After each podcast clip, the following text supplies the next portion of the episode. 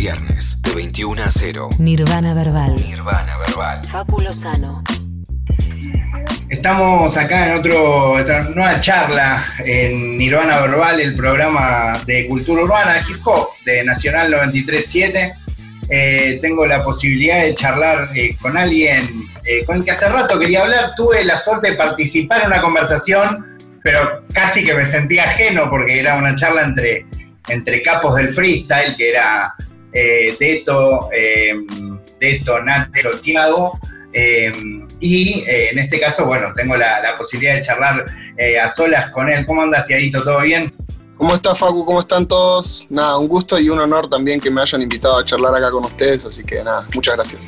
Amigo, eh, la verdad es que imagino que debes, no sé cómo, cómo funciona eso en la mente de, ustedes, eh, cuando de repente las cosas que siempre soñás empiezan a pasar, ¿no? Como, no sé cómo, cómo realmente debes tomarlo, porque venís haciendo música hace bastante, bastantes años, tenés mixtapes, venís haciendo freestyles un montón, pero incluso la canción que, parece como que te, impulsa es una canción de hace un tiempito, pero de repente, ¿no? Como que todo pasito, pasito, pasito y explotó. Eh, ¿cómo, ¿Cómo estás tomando esta, estos momentos? y lo veo como un proceso, es como, lo veo como madurar, por así decirlo. Es como algo que, buscamos todos los que, los que queremos vivir de esto y, cuando se da la exposición tan grande es como hay que ponerse los pantalones y decir, bueno, a laburar posta, eh, decir que gracias a Dios yo ya me venía enfocando bastante eh, en la música hace un par de meses y, nada, ahora estoy como súper concentrado, súper focus, eh, sin bajar la guardia y nada, es eso, es como que mi cabeza hizo un clic y, es como, dale, guacho, ahora sí ponete, ponete para esto al 100% y, y nada, también todas las responsabilidades que eso conlleva, ¿no? Eh, ya sea grabar, eh, filmar, lo que sea. Hay que estar a la altura de que ser el centro de atención, no sé. Una cosa es sacar una canción y que la vean, no sé, 15.000 personas en un día, y otra es como pasó con la que sacaron con Rayer hace un tiempito, que, ya tiene 700.000 en tres días, amigo. Sí, increíble. También es como mucho más eh, halagos, mucho más hating, como todo en, mayor cantidad, ¿no? Exacto, exacto. Es una, es una locura. Yo imagínate lo que decía. Eh, veía mis estadísticas en YouTube y el tema anterior al de Rusher había hecho 4.000 en 24 horas. Y de repente el de Rusher hizo como 250.000 en 24 horas y quedé como, ¿what? ¿Qué está pasando? Pero disfrutando del proceso, obviamente al 100%, así que estoy súper contento con todo lo que está pasando. Está bien, está bueno también que hablemos, eh, está bueno como humanizar las cifras, ¿no? Porque a veces se habla como esto, no, que bueno, los números, los números, pero bueno, atrás de los números también está el trabajo de las personas.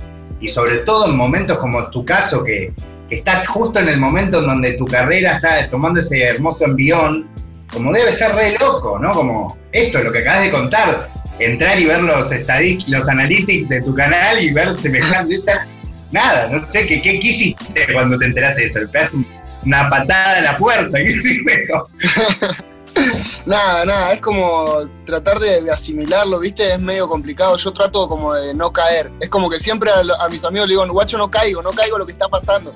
Pero en realidad es que yo no quiero caer, ¿entendés? Es como que yo prefiero disfrutar del proceso, decir, ¿está pasando? Sí, está pasando, bueno, listo. hacer las cosas que tenemos que hacer. Eh, y nada, obviamente disfrutando, leyendo todos los mensajes que están llegando, la buena energía que tira la gente. Eh, y nada, también eh, sabiendo que, todo esto salió del esfuerzo de, la gente que, está trabajando por este proyecto hace bastante, de mi productor, de la gente que me maneja. Es, eh, es un, trabajo en grupo que ahora está dando sus frutos y nos pone contentos a todos y nos motiva a todos a, seguir rompiéndola más todavía. Así que nada, estoy... estoy de no caer y, y, me viene a la mente la frase el barrón, porque es un barrón, aunque esté en una canción es un barrón, que es no caigo al piso ni saltando de la ventana. amigo, tremendo. Qué grande, amigo, muchas gracias, Bacho. Tremendo, Rey. Em, me, da mucha curiosidad preguntarte, porque la verdad es que yo hasta, hasta sola y un poquito antes, no solo en esta versión de Nehuen, yo te había escuchado ya en alguna entrevista que te habían hecho y había escuchado la canción, pero noto claramente un gusto por, por un tipo de, de- de música urbana que no es exclusivamente el rap, ¿no? Eh, me, me da curiosidad saber qué escuchás, porque por ahí es Drefkila, no sé, pero o Polimau Scout, qué sé yo, no tengo idea. O por ahí más soulero, más R&B, o quizás te Yes. gusta el pop.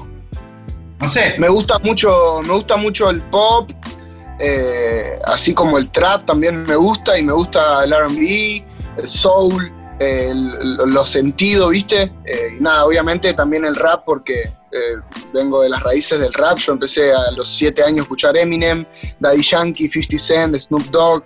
eh, toda esa fue mi escuela de guachín y después me fui nutriendo musicalmente de otras cosas, ¿viste? De otros géneros y como que armé un híbrido en lo que sería musicalmente con todos esos géneros que, que me alimentaron, digamos. Es loco igual, porque venís como concentrándote en un género que, que- que cada vez está picando más en punta, que es esto como el trap soul, eh, que Yes. cada vez se hace en más lugares del mundo, ¿no? En España, no sé, Tiki MA, Chop eh, eh, o mismo también Nicky Nicole, o, o incluso María Sí. Becerra, ¿no? Como que también Sí, manejan ese límite entre el pop, el trap, el RB, eh, y lo venís haciendo desde hace un tiempito, desde antes que explote ese género, digamos. Sí, me gusta, me gusta mucho. En realidad yo si te tengo que poner tres referentes míos, es ponerle en este momento Dai Yankee por todo, por todo lo que me enseñó eh, en su tiempo. Justin Bieber me gusta mucho por lo RB y pop que, que suena. Eh, y Travis Scott por lo, por lo futurista, lo nuevo, lo nuevo que suena, ¿entendés? Me gusta como fusionar esas tres cosas, eso es lo que más me gusta y, y lo que alimentan al- a lo que es Tiago en la música, básicamente. Bueno, de hecho los últimos discos de, de, de Bieber son bastante raperitos, digo, muy R&B, sí. tienen unos beats. Es que el R&B también tiene, tiene como que se cruza data siempre con el, con el hip hop, el- con el rap, el R&B. Es como que es como un hermanito, digamos, por así decirlo, hablando de género. Y sabes que por ahí a vos te, te- te hace gracia lo que, lo que te voy a decir, no, no sé cómo por ahí te lo han dicho, pero yo soy bastante más grande que vos, tengo 36 años. Hoy, hace un rato, eh, entrevisté a Dano, eh, no sé si lo ubicás, parece que lo ubicás. Qué grande Dano. Y, y justo hablábamos de esto, del RB, y de cómo los dos somos de una generación en donde ver un pibe como tu caso, como, como el de Rayer o como otros, que, que pueden rapear y cantar y que se animan a hacerlo, es súper novedoso, porque antes veníamos como una cabeza muy cerrada, muy machista también, como esta idea Sí. de que si eras muy rapero, no podías ser blandito y cantar, ¿viste? Eh, y Yeah. está buenísimo como aparezcan pibes como vos que digan, no, ok, yo me tiro unas re contra barras y también me canto unos re estribillos y nada, me la suda, rey. sí, es, como a lo que apunto, básicamente a eso y, al desconstruir los géneros. Yo como que no quiero tener un género en el que decir, que me, que me digan, no sé, este es trapero o es rapero. No, yo simplemente quiero mezclar varios géneros musicales que a mí me gustan. Eh, es algo más personal, viste, que más buscar eh, como lo que le gusta a la gente, sino es como lo que a mí me identifica, que quizás a mucha gente también le gusta. Eh, y, y nada, sí, o sea, yo recuerdo también, en, yo empecé a hacer trap, con él, empecé a sacar temas de trap en el año 2017, cuando recién estaba dándose la exposición a, a todo esto del trap. Y por ahí yo iba a las- cuando empezó Duco, y por ahí yo iba a las compes, amigo, y, y- y la mayoría era como, ah, el traperito, eh, no sos cultura, no sos hip hop, eh, y por ahí ves a un par de esos que ahora están haciendo trap, ¿entendés? Pero porque ahora estamos más open mind y eso está bueno, está bueno porque también ayuda a, a- a nutrirnos de otras cosas, de otros géneros, está bueno. Qué loco, sí, sí, lo, lo he hablado incluso con Dres Kila, ¿no? Que él viene a un lugar mucho más hip hopero como es Chile, ¿no? Y que gente que lo criticaba por hacer trap y que ahora o, o- o le, o lo escri- le escribe para hacer fits, ¿viste? Como esas cosas que como da vuelta la vida. Sí, amigo. Sí, sí, sí. Amigo, me, me gustaría llevarte algunos momentos, a ver, que, que me tires alguna data de, de algunas cosas que recuerdo y que estuve viendo para charlita con vos, a ver qué onda. Por un lado, la primera vez que llegaste al quinto escalón. Para, para el quien no sabe, Tiago también estuvo en el quinto escalón, hay gente que por ahí se le pierde, pero desde esa época y antes. Que contame los primeros veces que, que llegaste ahí, ¿qué onda? Y la primera vez que clasifiqué a un quinto escalón fue en una plaza, en un 2 versus 2, en el de anfiteatro, eh, con, un, con mi compañero que era Gabo en ese momento, y no, me, no recuerdo bien contra quién perdimos, eh, pero perdimos en octavos y nada, yo me estaba comiendo, si en, las, en el video se ve bien, yo me estaba comiendo las uñas, estaba muy nervioso. Y ese día fue como que me, mi cabeza me hizo un clic y dije, no estoy preparado todavía para esto. como que yo siempre me tiro de cabeza cuando ya me siento preparado.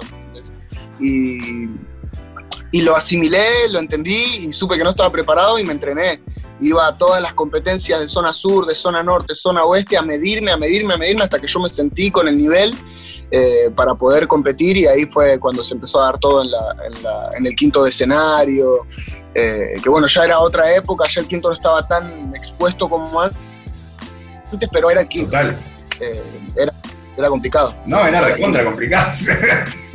Clasificatoria de ocho personas, nazi, así, tenía que ir a romperla mal.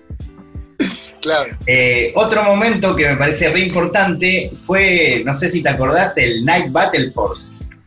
Que tenés la Uh. final contra Dani. Muy bueno, muy picada. Muy ¿Qué picada onda? esa. ¿Te acordás de ese día? Eh, me acuerdo Es que se, hizo-. Se dividió en dos días eso, me parece. Fue como, la primera fue octavos de final, que se hizo un día, que yo competí contra Eco.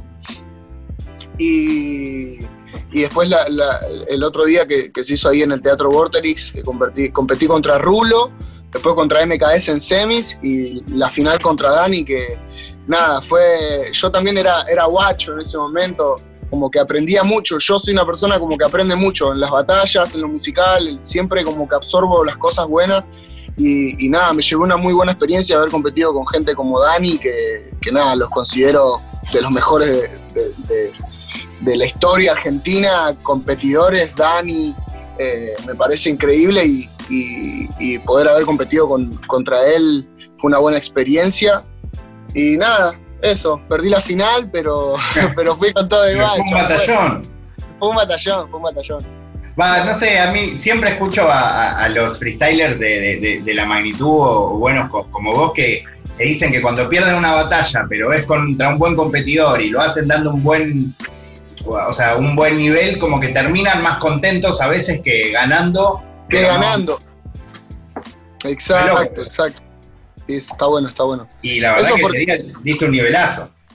Y es que en realidad yo soy de las personas que no se guían tanto por el resultado, ¿viste? Es como que por ahí si tengo una buena batalla y perdí en octavo, fue, una, fue un batallón, listo, ya está. Me siento completo, ¿entendés? No necesito llevarme la copa a mi casa como para decir, loco, di un buen nivel. Como eh, me guío por eso, básicamente.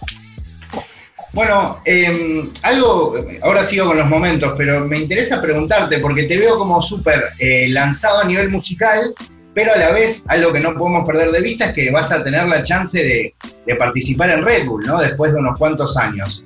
Eh, Sí. ¿cómo, cómo, cómo ves? ¿Sentís que, que vas a participar en Red Bull y después un poco vas a intentar dejar las compes de lado? ¿O, o crees que hay una manera de, de equilibrar, como poder hacer la música y también tener tus, tus eventos de free? Y yo quiero encontrar un equilibrio. Yo siempre, antes de que pase todo esto, siempre dije lo mismo, de que cuando yo esté en, esa, con la música, cuando esté, eh, no sé, haciendo shows, llenando lugares, quería seguir compitiendo, ¿entendés?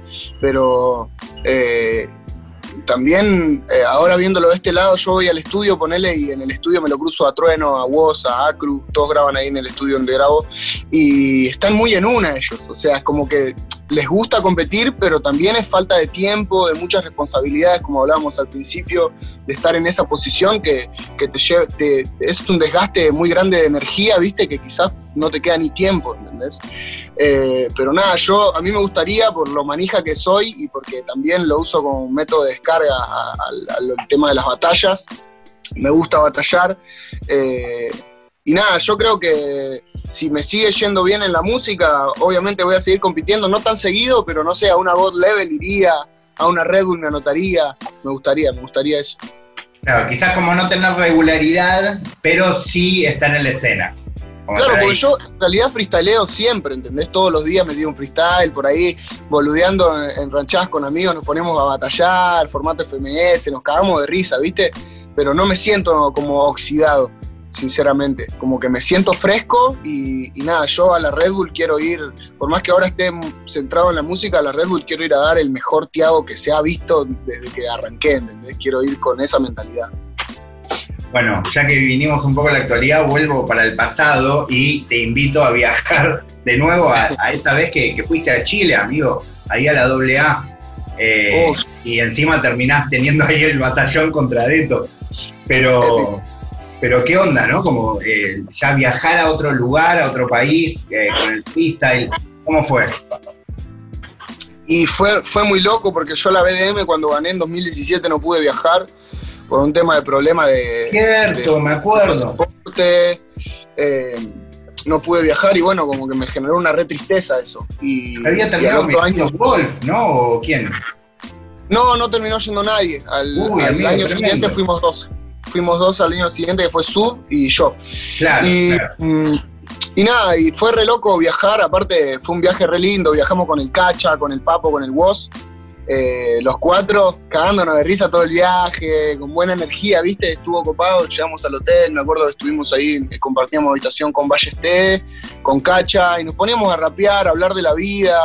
Eh, fue una experiencia hermosa conocer otro país, me di cuenta que Chile es un país muy, muy, muy rapero, hermano, muy hip hop, o sea, no hay, no hay una cuadra que no haya grafitis, o sea, a ese level. Me re sirve lo que, la cultura de allá. Y el público también igual de, de, cálido, el Caupolicán es increíble, como un coliseo, tenés gente en todos lados, hermanos, como que te rodea la gente. Y nada, fue una experiencia hermosa, lo único que me la bajó un poco es que eh, habían, no sé, 64 competidores y me toca contra el Leto que es de mi país, boludo. Estaban de todos los países posibles, boludo. Me toca contra de todos los países y encima Leto. Y encima Leto, o sea, dale. Pero nada, fue una experiencia, fue una experiencia hermosa que, que, no me voy a olvidar nunca y fueron unos días espectaculares, mágicos, mal. Qué loco, qué loco, eh, me, me, me, imagino, y, y, también ha quedado en la historia. Y esto, ¿sabes que lo quería conectar? Porque este es un momento un poco que yo viví personalmente y ni siquiera pude preguntarte si fue importante para vos. Pero yo creo, eh, hace poco, como comentaba antes, eh, tuvimos esta charla con, eh, donde Deto en realidad te entrevistó a vos y a, y, a, y a, Nacho para otro trabajo que tengo, que ahí yo produzco el programa de Deto. Y, y, en un momento, cuando le preguntamos a Deto como quién no querría cruzarse en la Red Bull, él te nombró a vos. Y supongo sí. que, nada, siendo un pibe y que un. Porque además de esto, si hay algo que no va a hacer es mentirte, como ¿para pa qué carajo te lo va a decir si, si no es no cierto? Más. Digo, ¿cómo? Debe ser flashero, ¿no? Fue, hermano, es como re loco. Es re loco. El aval del Deto para mí es como. Yo siempre digo lo mismo, es como que eh, entres a jugar a, en primera división y que te ponga la camiseta Armando Maradona, ¿entendés? Es como, guacho, salí, rompela. Lo siento como una remotivación porque el Deto eh, lo readmiro, ¿entendés? Lo veo de que tengo, no sé, 12 años en la computadora como un niño rata mirando la batalla del Leto en Jalaplusa, boludo, y, y, escucharlo al Leto decir esas palabras, reaccionar a mis temas, tirar tanta buena vibra, eh, es una gran motivación para mí y, y, es muy flashero, boludo, es muy flashero, mal. Increíble. Qué loco, qué loco. Eh, otra cosa que quiero preguntarte es sobre tus remeras de rock. Eh, porque no sé si sabés, pero es bastante tendencia ahora, en, no, va, seguro lo, lo chequeás, sabes, esas remeras rockeras, bien oversize, con llantas abajo, pero ¿tiene que ver con eso o con que realmente te gusta mucho el rock también? Me gusta el rock, mi productor es muy rockero, tocó en bandas de rock, eh, mi familia es muy rockera, son todos tatuadores, rock and roll, heavy metal fuerte. Y, y, nada, de chico también me ha llevado a muchos recitales y demás, y como que eh, recién hace, no sé, un año por ahí empecé a escuchar rock viola y, y me gusta, me gusta, me gusta las varias ramas que tienen, lo, lo agresivo que suena, incluso me gusta eh, las mezclas eh, con rock pesado de, de, de, trap, por ejemplo, por decirte un ejemplo, Ghost Main. Eh, me, me, vuelve loco, me vuelve loco eh, y es algo que, que, me gusta mucho y que viene hace muchos años eh, también siendo un género principal en la música directamente. ¿Y qué onda tu conexión con Nehuen? ¿no? ¿cómo, ¿Cómo es? Porque yo que tuve la chance también de estar, eh, antes de que arrancara esto de la cuarentena, ahí adentro, un día que Deto lo fue a entrevistar a Trueno, la verdad es que la energía que se vive ahí es indescriptible para mí. Eh, como, Es épico. Es épico. pero posta, estuve solo en el living y un segundito dentro del estudio y me llevaron como a conocer la casa y ya es, es como una vibra diferente, no sé qué, cómo explicarlo. Sí, es, también es la energy de, de saber toda la gente que pasó por ahí y, y los grandes exponentes que, que- que estuvieron ahí, que están ahí incluso. Eh, y nada, yo me llevo re bien con los chicos, es más, este miércoles voy a ir a grabar con el Oniria. Eh, mañana, hoy es martes. Mañana, claro, hoy es martes, mañana. Mañana. Mañana voy a grabar con Oniria y, y nada, fue como muy loco todo la conexión, porque yo obviamente ya los conocía todo, pero fui a dar un show, no recuerdo si en Mercedes, un lugar así medio zona norte, tirando para esos lados, y, y estaba con el clan yo. Y de repente vino un chico que se nos acerca, se llama Lea, y es uno de los chicos de- que trabaja de booking, de, de las fechas y todo eso en Neuquén. Y, y nada, como que fue a ver el show, ¿viste? Como a chequear data. Y fue a ver el show, después el pibe quedó recopado con, con lo que salió ese día, con cómo salió el show, y cayó al estudio donde yo grabo, y cayó con Lola, que, que nada, es la mano derecha de Tayu, que sería el dueño de Neuquén.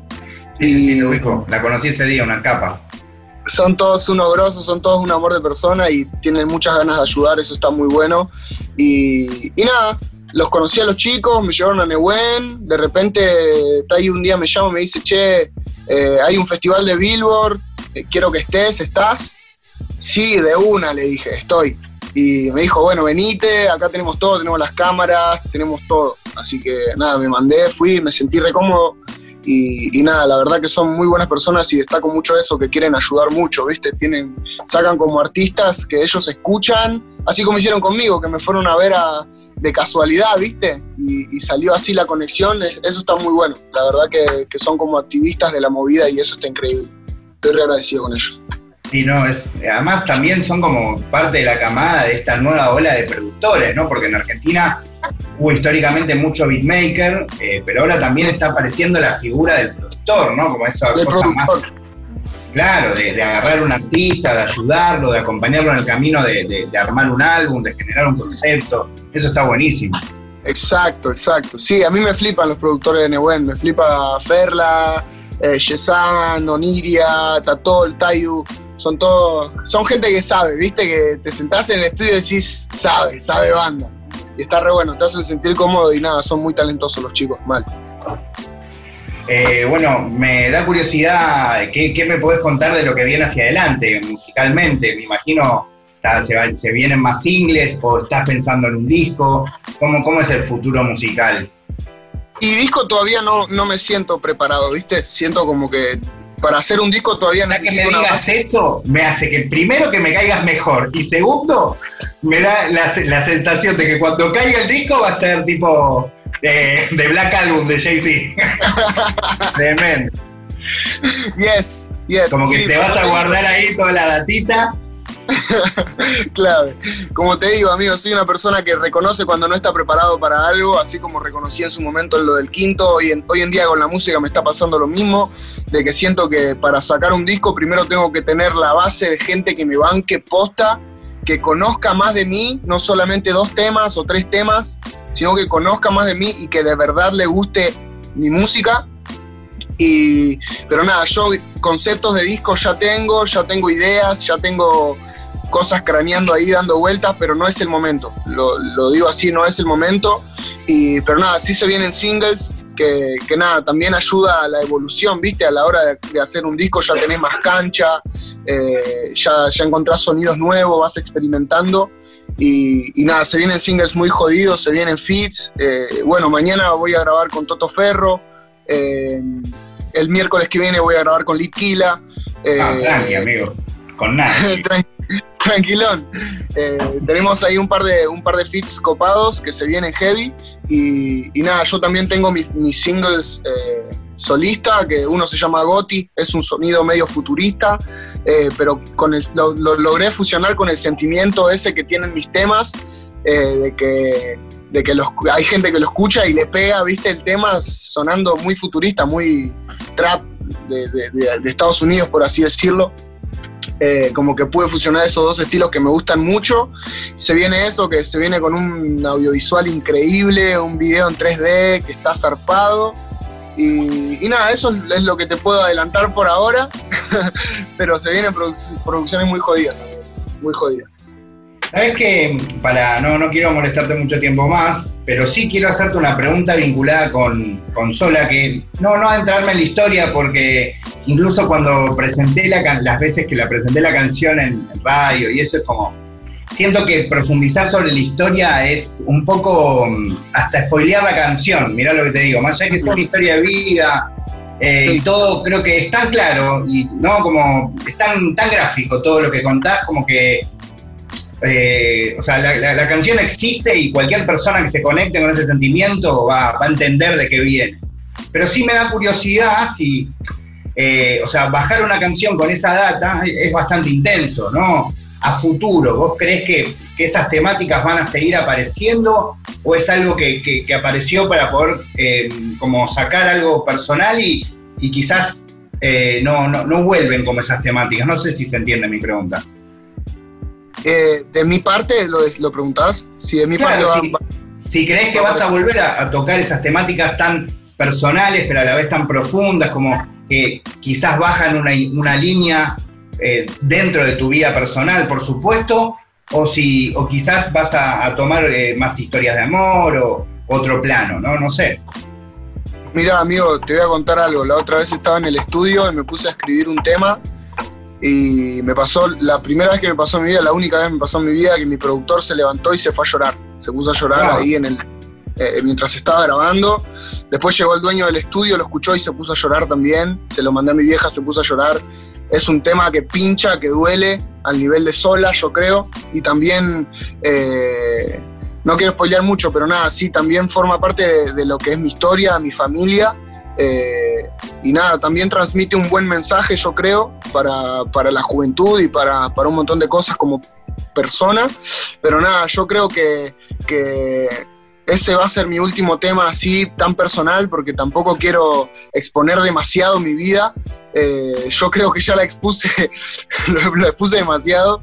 Eh, pero bueno, también fue Sí, creo como que también a veces quizás uno lo hace sin, sin pensar en eso, ¿no? Como yo no creo que hayas hecho ese tema diciendo voy a exponer mi vida, sino voy a descargar esta mierda, digamos, ¿no? Exacto, exacto. Fue como una fue como una muestra de valentía de mi parte a mí mismo de decir, "Eh, guacho, sacalo, ¿entendés? Porque no lo podía sacar y dije, sacalo, sacalo, lo tenés acá adentro, sacalo, guacho. Y, me paré delante de un micrófono y lo hice. Y, y la verdad que cada vez que, que lo canto es como una catarsis, es como una terapia para mí, ¿entendés? Como que me ayuda a superar eh, cada vez más. Incluso mi vieja, ponele, cuando yo le mostré el tema al principio, la primera vez que se lo mostré, se puso a llorar un montón. Y hoy en día se la pasa escuchando el tema todo el día, ¿entendés? Tipo, Claro, cuatro o cinco veces, cinco veces al día. Y yo le digo, más, dale, dejate joder. Y es que la escuchar". debe haber ayudado a ella, amigo, también, la verdad. Exacto, y ella me dice eso, como que le ayudó, ya el tema no le duele, ¿entendés? Y eso, eso me pone muy contento, hermano, eso me, me- me- me hace sentir pleno, realizado, ¿entendés? Es que hay algo que está piola también para ir terminando, eh, ahora sí, que, que a nivel temático, incluso en cerca de ti, ¿no? Que eh, también por ahí a veces son cosas que no, no, no se notan tan fácilmente, pero es una canción de amor que habla de un desamor y estamos cansados de esas historias de chabones diciéndole a las minas que tienen la culpa y que la van a pagar y que no sé qué. Y en esta canción ustedes le pintan como, me encantaría estar cerca de ti, pero bueno, no, no se puede y está todo bien, loca, y te tengo que dejar volar y hacer la tuya. ¿Entendés? Como, Exacto, y eso exacto. también es un re mensaje, que parece una pavada, pero es un re mensaje. Es que también yo soy muy joven, ¿viste? Como que tampoco tengo tanta experiencia de vida, tengo 19 años, y... pero es algo que me pasó realmente, ¿entendés? De por ahí tener que dejar volar a una persona que amaba, y es lo que y a mí me marcó en una etapa también y lo plasmé en ese tema.